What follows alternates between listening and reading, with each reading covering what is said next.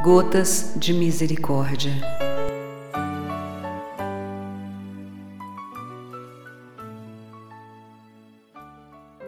Sexto dia. A misericórdia revela o amor. Disse-me hoje Jesus: Desejo que conheças mais a fundo o meu amor, de que está inflamado o meu coração pelas almas, e compreenderás isso quando refletires sobre a minha paixão. Invoca a minha misericórdia para com os pecadores, pois desejo a salvação deles. Quando de coração contrito e confiante rezares essa oração por algum pecador, eu lhe darei a graça da conversão. Esta pequena prece é a seguinte: Ó sangue e água que jorraste do coração de Jesus como fonte de misericórdia para nós, eu confio em vós.